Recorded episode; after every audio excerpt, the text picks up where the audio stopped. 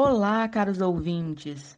Me chamo Antônia Rafaela e faço parte da turma do curso técnico de enfermagem 2018-2020 da Escola de Educação Profissional Professora Elza Maria Porto Costa Lima, onde juntamente com minha turma iremos aqui apresentar esse podcast para a consolidação do nosso projeto social, que tem como nome Saudavelmente, sendo ele dividido em três etapas: uma conta na plataforma do Instagram, uma cartilha elaborada pela turma e, por fim, agora esse podcast, desenvolvido com o conteúdo da própria cartilha. Todo o nosso projeto ele tem o intuito de informar sobre saúde mental, dando ênfase nos transtornos de ansiedade e depressão, que se agravaram na população ainda mais agora, neste período de pandemia, em decorrência da Covid-19.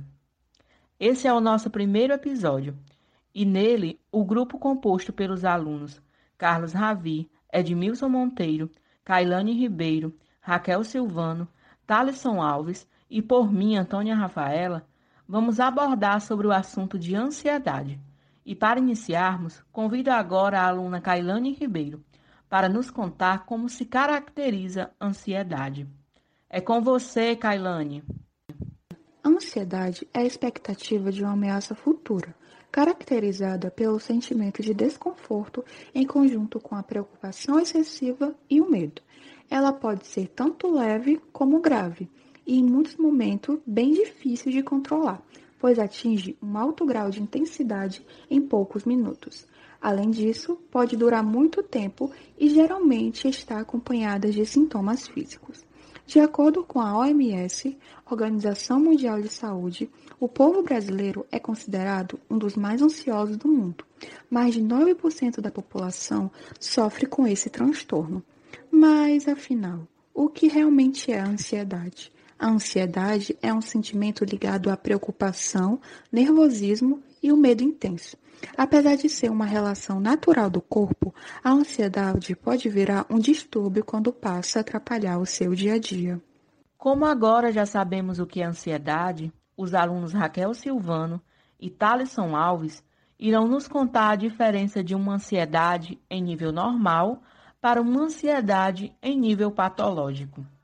Passo a palavra agora para Raquel, que irá nos contar um pouco sobre ansiedade em nível normal. A ansiedade é uma reação normal diante de situações que podem provocar medo, dúvidas ou até expectativas. É se sentir um pouco ansioso ao enfrentar eventuais problemas, por exemplo, uma entrevista de emprego, uma viagem tão esperada, a publicação dos aprovados em um concurso ou até mesmo a cirurgia bem delicada. Isso é completamente normal.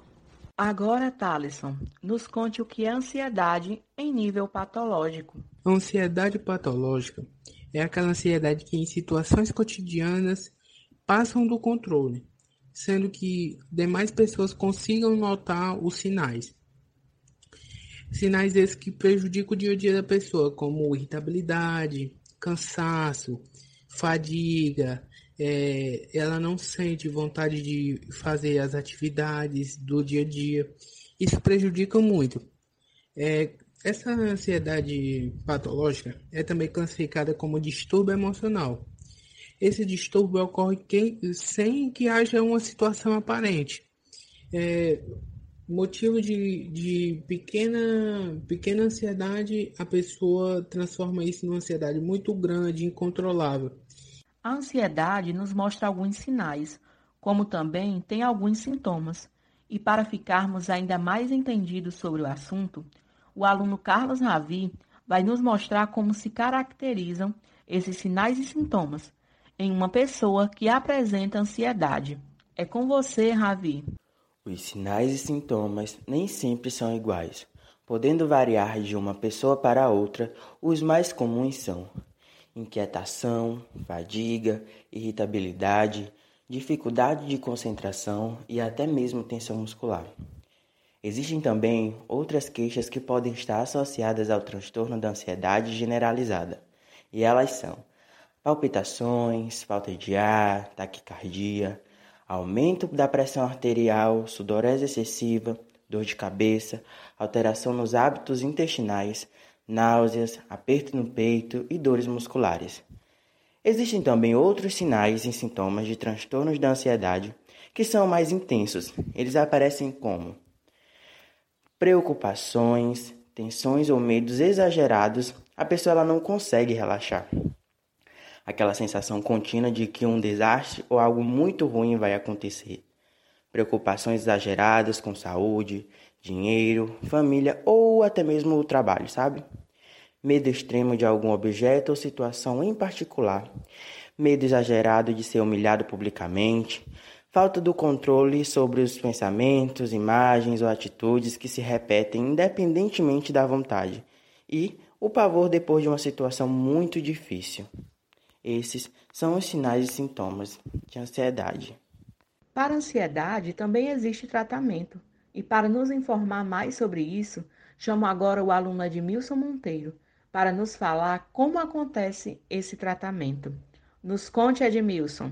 O tratamento gradual ele acontece de três formas: a aguda, a continuação e a manutenção, sendo que podem ser realizados por farmacoterapia ou psicoterapia. Desta maneira, podem ser ambas combinadas ou separadas. Mas também é importante lembrar que os médicos precisam avaliar o quadro clínico do paciente para poder entender a gravidade. Separando aqui alguns dos principais tratamentos, a gente tem a psicoterapia, a medicação, a experiência interativa DEPREX, tratamentos naturais, tratamentos alternativos e a eletroconvulsoterapia. Mas é sempre importante lembrar que esses tratamentos não têm um tempo pré-estabelecido. Finalizando assim, é indicado para os pacientes que eles tenham acompanhamento tanto psicológico quanto psiquiátrico, pois assim vão ter um auxílio no controle de suas emoções e um auxílio medicamentoso que irá melhorar o seu quadro clínico. Como é válido essas informações que foram a nós passadas? Agora já sabemos um pouco mais sobre ansiedade e assim podemos, quem sabe, até ajudar alguém que está próximo a nós. O nosso primeiro episódio está chegando ao fim. Agradecemos pela atenção e esperamos que tenham gostado e aprendido com nossas informações. Logo mais, fiquem com o nosso próximo episódio, onde um novo grupo irá abordar mais um assunto contido na nossa cartilha. Dessa vez, depressão.